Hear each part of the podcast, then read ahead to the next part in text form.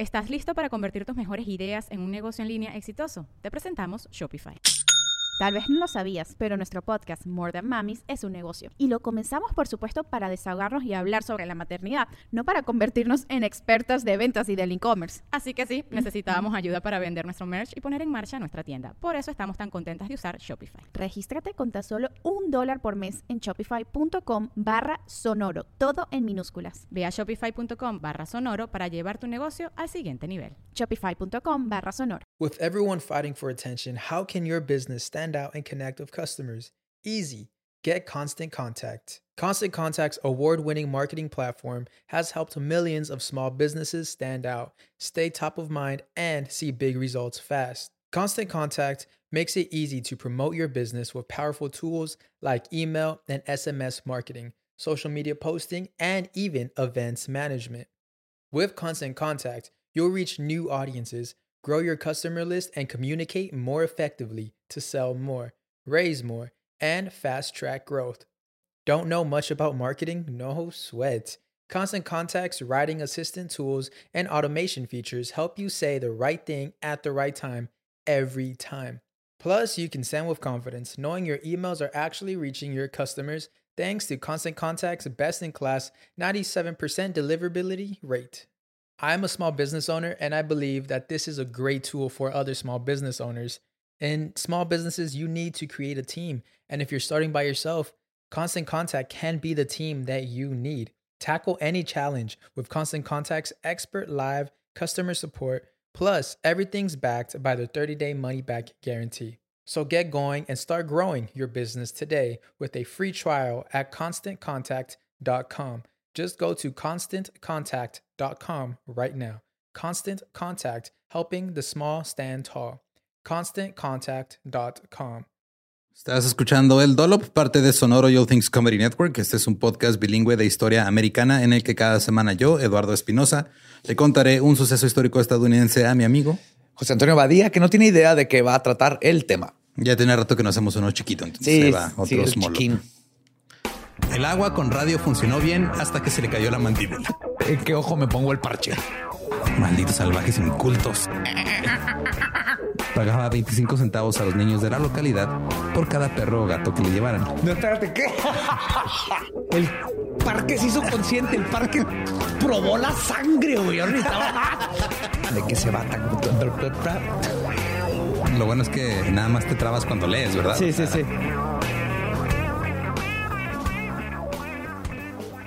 22 de junio de 1903. John Dillinger nació en Indianapolis, Indiana. Su madre murió de un derrame cerebral cuando él tenía tres años. El papá de John asistía a la iglesia y ocasionalmente golpeaba a John por portarse mal. Eh, eran los 1900. Pero luego le daba dinero para ir a comprar golosinas. Ah, está buen papá, güey. Ya quisieran los niños de los 1900 tener un papá así. Dillinger dejó la escuela a los 16 porque estaba aburrido. Su vida delictiva comenzó el 21 de julio de 1923, cuando robó un sedán. Fue arrestado, pero logró escabullirse de la policía. Al día siguiente se unió a la armada. Al día siguiente. Sí. Pues se escapó de la policía y dijo, no, mejor me voy a unir Tiro al ejército porque si no, ya valió verga. Pero esa no era la vía adecuada para él y abandonó el barco después de solo cinco meses y fue dado de baja deshonrosamente. De vuelta en Indiana, conoció y se casó con Beryl Hovius. Trató de volverse honrado y trabajó en un taller de tapicería. También jugó béisbol en un equipo local. Pero un día, un chico del equipo le habló de un tendero local que siempre llevaba su dinero todos los días después de cerrar la tienda. Entonces Dillinger trató de robarle. Hubo un forcejeo, su arma se disparó y Dillinger corrió. El tendero no resultó herido y Dillinger fue atrapado por la policía. Lo sentenciaron de 10 a 20 años. ¿Por intento de, robo? Intento de asesinato. Porque Oh, se disparó porque el se arma. disparó. Simón. Whoopsie. Y la esposa de Dillinger lo dejó después de un par de años que estuvo en prisión. Claro. Y él estaba completamente devastado. Ahora en prisión conoció a varios criminales famosos y ladrones de bancos como Harry Pierpont y Homer Van Meter. Formaron la pandilla de The Pierpont Gang y se dispusieron a sacarse unos a otros de la prisión hasta que todos estuvieran libres. Está bien vergas que en esos tiempos hacías tus pandillas, güey. Y le ponías nombre, tus colores, tu estilo. Sí, mira, Tu. Espinosa, te invito a mi payandilla. Nos llevamos, llevamos las nutrias del norte y nos dedicamos a robar las maquinitas esas que sueltan chicles. Si nos robamos los chicles, cuestan 25 centavos por un chicle. Nosotros podemos vender a cinco centavos el chicle. Pero como no nos cuesta a nosotros nada, vamos a tener Es dinero gratis. ganancia. Y si no lo vendemos, tenemos chicles. Que es parte de la pandilla de las nutrias del norte. Claro que sí. ¡Boom! Y ya, ya, ya hiciste tu vida. Ahora, la pandilla de Pierpont se hizo muy conocida. Los periódicos escribían sobre sus hazañas. Eran descritos como criminales sombríos que vestían abrigos oscuros y sombreros con alas bajas para ocultar su, su identidad. Dillinger leía todas las historias que publicaban sobre la pandilla, guardaba recortes de prensa. Y curiosamente, la pandilla mantenía como que un horario laboral mientras estaba en Chicago. güey. Oye, güey, mañana va a pasar un caballo solo. Lleno de oro, güey. Trae, está rodeado de oro, güey. Trae bolsas de oro. Mañana domingo, güey. Pero las 8 de la ah, no, mañana. es domingo, güey. No mames. Güey, es un caballo lleno de oro, güey. Es domingo. Tú sabes que los domingos no trabajo. Es cuando veo a mis hijos. Ah, bueno, pues, este es el partido de fútbol. ¿eh? Y sí, tenían sus esposas, tenían sus novias y solo bebían fuera del horario de trabajo. ¡Qué bonito! Eran criminales con ética de trabajo. Criminales profesionales. Ya no, ya no hay de esos. En 1933 decidieron vacacionar en Florida, pero antes de que se fueran, uno de los Eh, Para pandilleros. deducir los impuestos, ¿no? Era Yo creo. negocio. Viaje, negocios. Pero antes de irse, uno de los pandilleros disparó y mató a un oficial de policía. Luego, el Departamento de Policía de Chicago creó un escuadrón de élite al que llamaron The Dillinger Squad. Y la pandilla regresó brevemente a Chicago, luego decidieron ir a Arizona porque hacía demasiado calor en la, en la ciudad de, este, de Ventosa, pero, o sea, güey, Son los criminales más fresas que he visto ever. Pero antes de irse, Dillinger tuvo un robo que salió mal y disparó y mató al oficial de policía William Patrick O'Malley.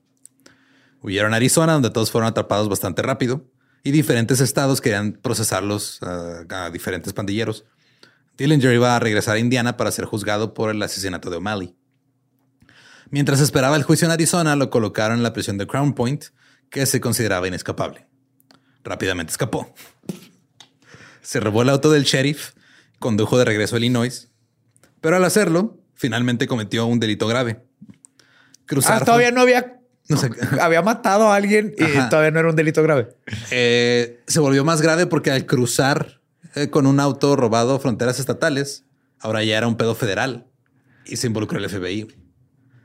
O sea, estuvo más culero Ajá. cruzar un, carro estado robado. con carro robado que Así matar a alguien. Sí.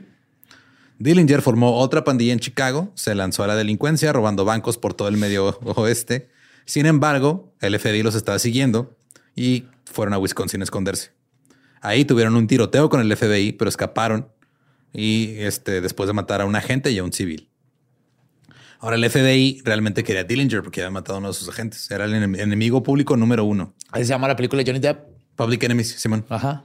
que pues digo, tiene sus cosas ahí, o sea, no todo pasó como pasa en la película, pero pues, Pero más o menos, ¿no? Sí está.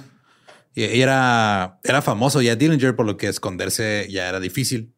Así que se sometió a una cirugía plástica realizada por un médico de la mafia. Cirugía plástica. 1920 y tal. Más o menos, Por ajá. ahí, 30. 1930 cirugía plástica de un médico de la mafia para que le cambiara el rostro porque ya todo el mundo lo conocía. güey. ¿En qué consistía, güey? ¿Te dieron la cara de paja o qué? No sé, pero el güey dijo, me veo bien culero, la neta, después de esto que me hicieron. Un mes después robó otro banco con su pandilla y otro oficial de policía fue asesinado a tiros en el, en el robo. Se llevaron 30 mil dólares.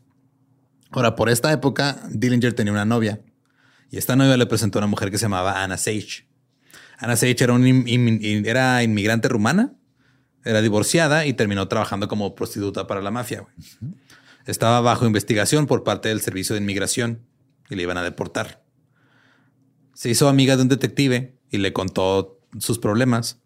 Y el detective la conectó con el agente Melvin Purvis, que también sale en la película de Johnny Depp. Ajá.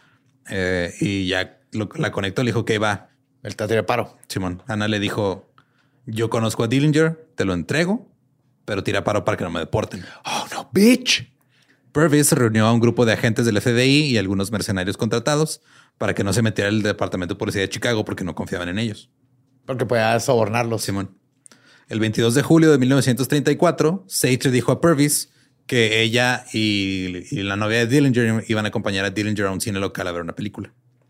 Los agentes estaban afuera del cine. Purvis estaba parado cerca de la entrada cuando Dillinger salió. Estaba con Sage y con su novia. Una dama en cada brazo tenía el güey. Mientras caminaban por la calle, Purvis sacó su arma y gritó, manos arriba, Johnny, te tenemos rodeado. Johnny. Jill Dillinger trató de correr, tomó su arma, pero recibió cuatro disparos. Oh. El que lo mató entró por la base de su cuello y salió como que se fue para arriba, le pegó en la segunda vértebra y luego salió por atrás, o sea, por atrás de su ojo. Oh, es lo que mucha gente no se da cuenta que las balas adentro, un cuando son de calibre ¿no? chico, más que nada, hacen un desmadre, así que te entra por la espalda, rebota con huesos y luego te sale por el cuello. Ajá. Eh, una multitud se formó a su alrededor. La gente sacó sus pañuel- los pañuelos y los empapó de su sangre para llevárselos de recuerdo. Yes, como Bonnie Clyde. Simón. Luego Dillinger fue llevado al hospital Alexia Brothers y declarado muerto. Fue llevado a la morgue del condado de Cook. La multitud siguió su cuerpo hasta la morgue incluso hasta la sala de autopsias. Cientos más esperaron afuera hasta altas horas de la noche con la esperanza de ver el cuerpo de John Dillinger. Al día siguiente, su cuerpo fue llevado a la funeraria McCready, donde unas 15 mil personas fueron a verlo. 15 mil. Es que sí era como un Robin Hood, ¿no? Pues tiempos. más sea, o menos. Más o menos, pero sí. Era estos este, bandoleros que Ajá. no eran. Sí, no está bien lo que estaba haciendo, pero él no trataba de matar ni nada y daba dinero por ahí. Por eso se ganó el. Es como muchas historias de narcos mexicanos. Simón. ¿Estás listo para convertir tus mejores ideas en un negocio en línea exitoso? Te presentamos Shopify. Tal vez no lo sabías, pero nuestro podcast More Than Mamis es un negocio y lo empezamos por supuesto para desahogarnos y hablar sobre la maternidad, no para convertirnos en expertas de ventas y del e-commerce. Así que sí, necesitábamos ayuda para vender nuestro merch y poner en marcha nuestra tienda. ¿Y cómo suena con Shopify? Llegó otra venta. Shopify es la plataforma de comercio que está revolucionando millones de negocios en todo el mundo. Ya seas un emprendedor desde tu casa o desde donde sea, Shopify es la única herramienta que necesitas para iniciar, administrar y hacer crecer tu negocio sin dificultades. Con Shopify puedo gestionar pedidos, envíos y pagos desde cualquier lugar, brindándote toda la información y estadísticas de tus ventas al detalle. Regístrate para un periodo de prueba con tan solo un dólar al mes en shopify.com barra sonoro, todo en minúsculas. Ve a shopify.com barra sonoro para llevar tu negocio al siguiente nivel. Shopify.com barra sonoro. Además, eh, se confeccionaron cuatro máscaras mortuorias de esas de los death mask de cuando te hacen como el Ah, como la de moldecito. Pancho Villa que está en Parral. Hicieron cuatro, güey. Y aquí es donde empieza la vida después de la muerte de John Dillinger. Empezó cuando le dispararon o tal vez antes. Dillinger siendo una celebridad, siendo un chico malo, tenía algo de sex appeal. Claro, como Justin Bieber. Eh, BTS. Claro, Simón. Puro chico malo. chico malo. Pero cuando le dispararon con una mujer en cada brazo, fue de holy fuck. Se convirtió en Mick Jagger. Simón, Llegó ya a nivel. La prensa enloqueció con las historias sobre la mujer de rojo que lo traicionó. Decían que vivió como murió, con una sonrisa en el rostro y una mujer en cada brazo, e instantáneamente se convirtió en un gran símbolo mujeriego. Luego salió una foto. Mientras la multitud pasaba y veía el cuerpo en la morgue, un fotógrafo tomó pues, una foto ahí de todos. En esta foto, Dillinger está sobre una tabla, está inclinado, Ajá. abajo de una sábana. Entonces sus pies están abajo, su cabeza está levantada, está Ok. así como en ángulo. Y debajo de la sábana, algo muy grande sobresale. No, Se dice que es humano, no, no, no. pero también se dice que es una erección gigantesca. Claro, es una erección gigante. güey. Cuando te mueres, te dan erecciones. Te cagas, te meas y te da una erección. Es como te despides del mundo. Ahora, antes de esta foto no había indicios ni rumores de que Dillinger tuviera un gran pene. Qué suerte tuvo este güey. ya quisiera cualquier hombre morirse de pura cagada, nomás sin querer. Le, le- le ayudaste a dos viejitas a cruzar la calle, te disparan y luego todo el mundo cree que tienes una gran erección. güey. Qué mejor forma de morir. Pero esta imagen, junto con el hecho de que lo mataron con una mujer en cada brazo, hizo que el rumor se esparciera más. Algunos editores de periódicos retocaron la foto para eliminar el bulto gigante, que ustedes están viendo la foto aquí en, el- en la portada. Entonces, o sea, ustedes juzguenla, pero neta no se ve como un- un- una erección. Pero no importa. Ajá. La leyenda Era, era el, era el del, del Alguien- doctor que se le olvidó ahí su- adentro. su. En su estado natal de Indiana, el rumor que empezó a fluir en las calles era que Dillinger perdía el conocimiento cuando se excitaba debido al flujo de sangre necesario para mantener duro a ese monstruo. Se iba toda la sangre hasta allá. Porque se decía que medía entre 16 y 23 pulgadas, o sea, entre, ¡Oh! entre 40 y 60 centímetros, güey. Es un Subway. Es un chingo, güey. Un rumor era que un informante afirmó que Dillinger usaba su enorme herramienta como un arma para azotar mujeres y otras personas desafortunadas. Neta mató policías así. Es que lo- me estás diciendo. Que lo usó de látigo, güey, para torturar gente, güey. Es de macana. Era una macana, güey. Otro informante aparentemente dijo que aunque Dillinger estaba muy bien dotado, no era buen amante porque no tenía suficiente sangre en su cuerpo para soportar una erección. Nomás, se- levantaban 12 pulgadas de las 26. Pero la leyenda no murió, sino que se hizo más fuerte. En los años 70, las revistas Playboy y Wii escribieron artículos sobre el, el enorme pene de John Dillinger. En ese momento, los rumores sobre la muerte y la erección de Dillinger se habían transformado en algo aún más inquietante. La leyenda urbana decía que el pene de Dillinger había sido cortado y preservado en un frasco de formaldehído Como Rasputín ajá, que se guardaba en el Museo Nacional Smithsonian de, Historia Natural. y que se lo prestan a señoras ricas, güey. Lo rentan. Había un rumor alternativo de que un tiempo estuvo en el escritorio de J. Edgar Hoover como un trofeo. No sabía de la historia del pene de Dillinger, güey. Te amo. Ahora, las historias del pene se volvieron tan prominentes con el tiempo que tanto el FBI como el Smithsonian se vieron obligados a responder públicamente. Miren, eh, esto es falso. Sabemos que el pene sí planeó tres de los atracos bancarios, pero fuera de eso, lo demás es un rumor. ¿Cómo me estás apuntando con las manos arriba, Tillinger? Su pene así con un gorrito piu, piu, piu, piu, piu, y dos pistolitas, güey. Qué chingón. El historiador oficial del FBI, John Fox, dijo, cito, es una de esas leyendas urbanas que ha existido durante mucho tiempo, pero no hay evidencia de que el cadáver haya sido mutilado de ninguna manera, excepto por las balas que recibió. El Smithsonian fue tan lejos como para crear una carta, un- un- una pinche carta membretada, güey. No es cierto. que le enviaban a los curiosos que preguntaban. Que eran tantos que tenían que ya tener ahí su, su template listo, güey. Por el amor de Dios. Dejen de preguntar sobre el pinche pene. Tienen hasta la madre. Atentamente, el Smithsonian. Sí, Cito, podemos asegurarles que las muestras anatómicas de John Dillinger no están y nunca han estado en las colecciones del Instituto Eso dicen de los gigantes que tienen, güey. Y de los Pues extraterrestres. está un gigante también. en el Museo de Salud y Medicina, en la sección Preguntas Frecuentes de su sitio web, antes se leía, cito, ¿tienen el pene del gángster del siglo XX John Dillinger en la colección? La respuesta era no, no lo tenemos, pero recibimos muchas llamadas preguntando si lo tenemos. Esta es la gran conspiración, güey. Todo el mundo sabemos que el pene de Dillinger se convirtió en Ed- Edward en Hoover.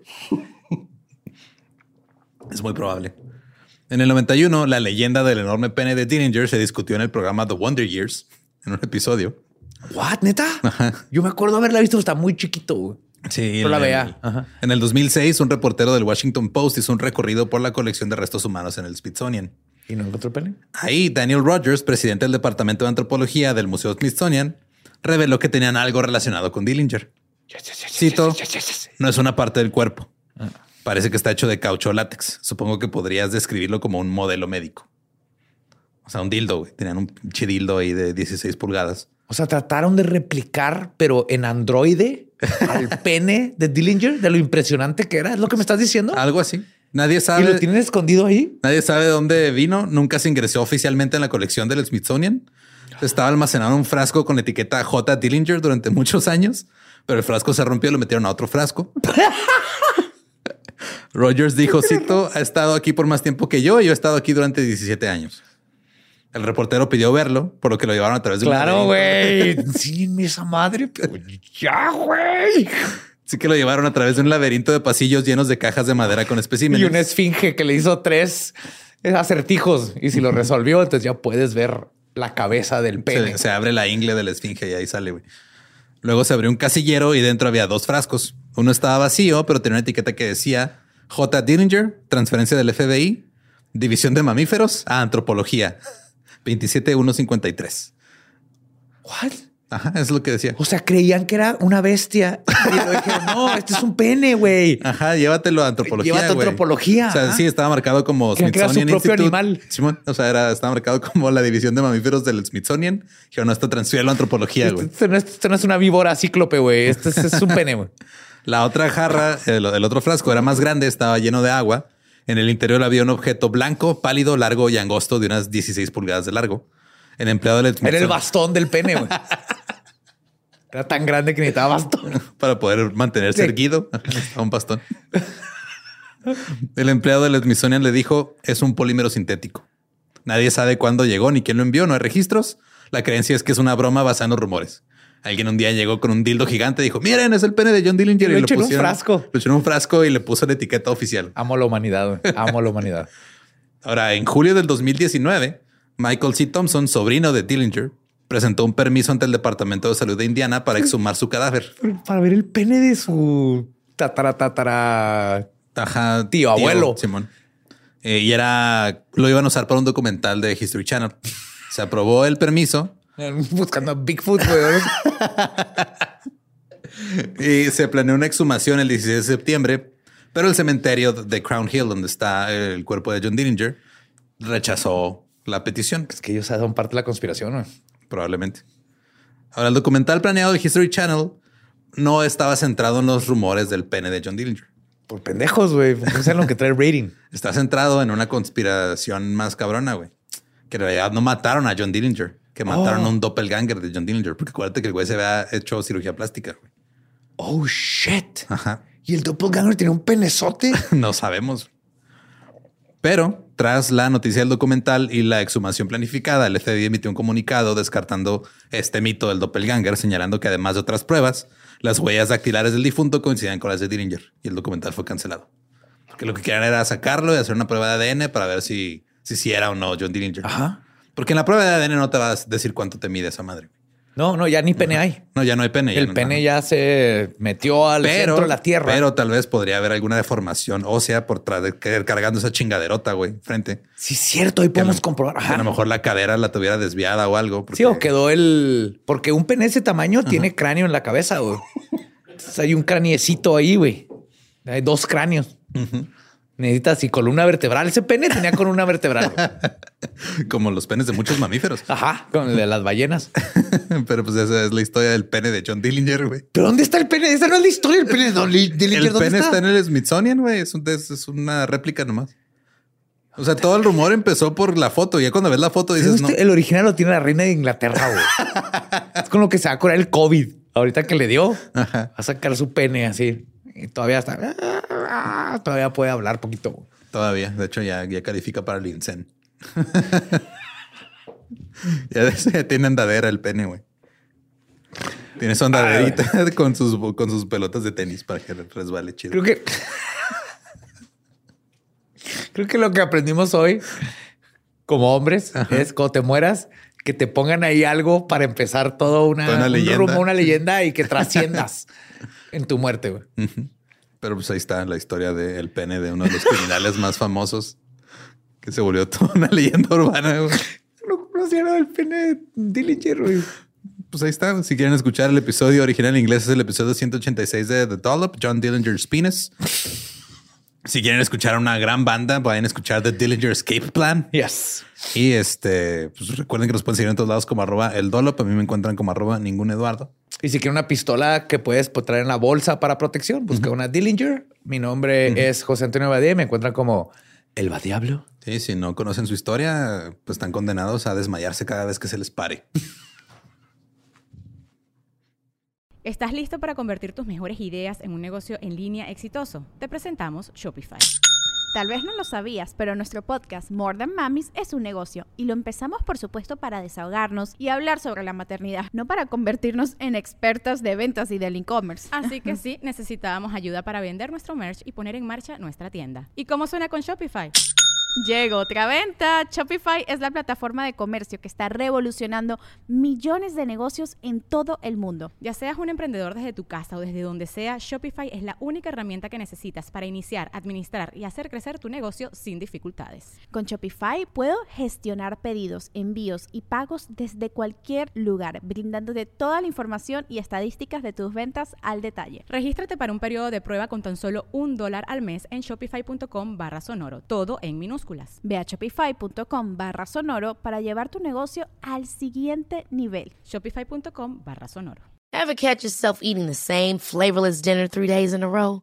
Dreaming of something better? Well, HelloFresh is your guilt-free dream come true, baby. It's me, Kiki Palmer. Let's wake up those taste buds with hot, juicy pecan-crusted chicken or garlic butter shrimp scampi. Mm. Hello Fresh. Stop dreaming of all the delicious possibilities and dig in at HelloFresh.com. Let's get this dinner party started.